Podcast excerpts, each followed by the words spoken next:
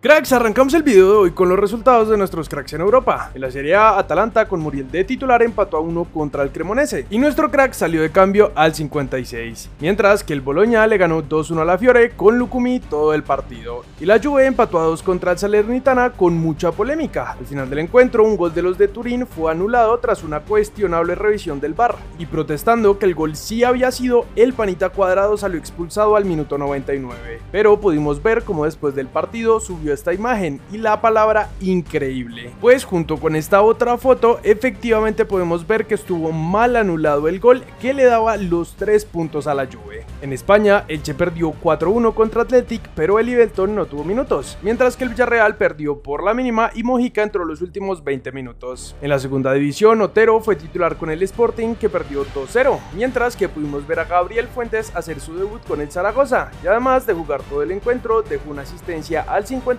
para darle la victoria a su equipo. Hoy nos vamos hasta la tercera división en España, pues Juan da Fuentes, amigo del canal, metió un señor golazo hoy para ayudar al Barcelona B a ganar contra Calahorra. Es el primero de la temporada para Juanda y por supuesto esperamos que sean muchísimos más.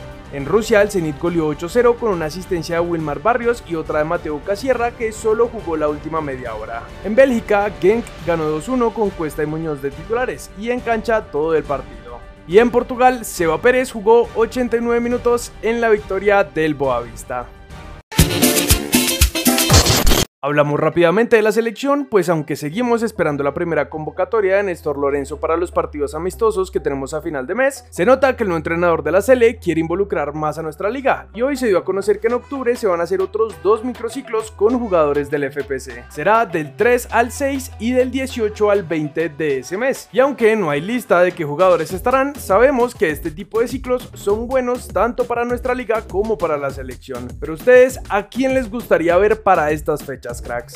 Antes de pasar con otro tema, les queremos contar que nuestra selección femenina sub-20 de futsal quedó subcampeona de la Copa América de esta categoría, perdiendo 3-0 contra Brasil en la final. Pero eso sí, nos representaron de gran manera en el torneo y desde acá queremos felicitar a nuestras cracks. Volvemos a Rusia porque Fedotop, técnico del CSK, habló de Carrascal y de por qué lo sacó de cambio en el último partido. Los jugadores no se dan cuenta de que están un poco cansados, empiezan a jugar demasiado. Aquí tienes que conocer a Jorge, no es malvado, es exigente con él mismo. Cuando anotó Gaich, dijo que entendía por qué lo reemplacé.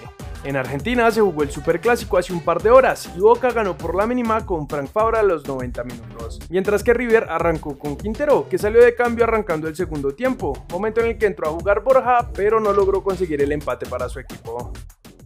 Pasamos al fútbol colombiano donde vuelven los clásicos y no estamos hablando de que se repetirá la fecha 10 de la liga o que nos bajen un video por mostrar dos segundos de un gol, sino de Junior y su entrenador. Adivinen quién vuelve. Así es, tras el empate sin goles de ayer entre Junior y Pereira, se dio a conocer que Juan Cruz Real ya no estaría al frente del equipo y llegará Julio Comesaña, que por décima vez en su carrera estará al frente de los tiburones, con los que ya ha ganado 5 trofeos. Sin duda, todo un clásico de nuestro país. Siguiendo con los partidos, el Team le ganó 2-0 al América con doblete de Iber Cambindo, y tras el partido el entrenador del poderoso habló así de los delanteros del equipo.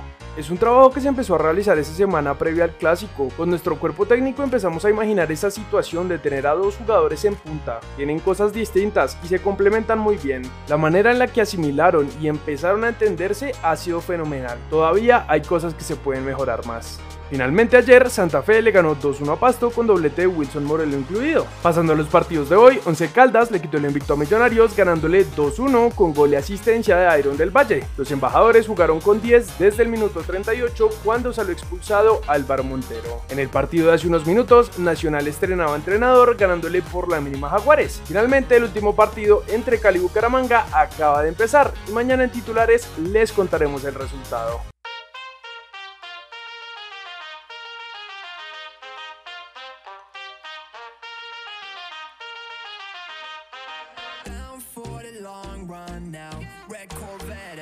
Top down. Calling up my digits in my Motorola, and I'm speeding like I robbed someone. Falling and I'm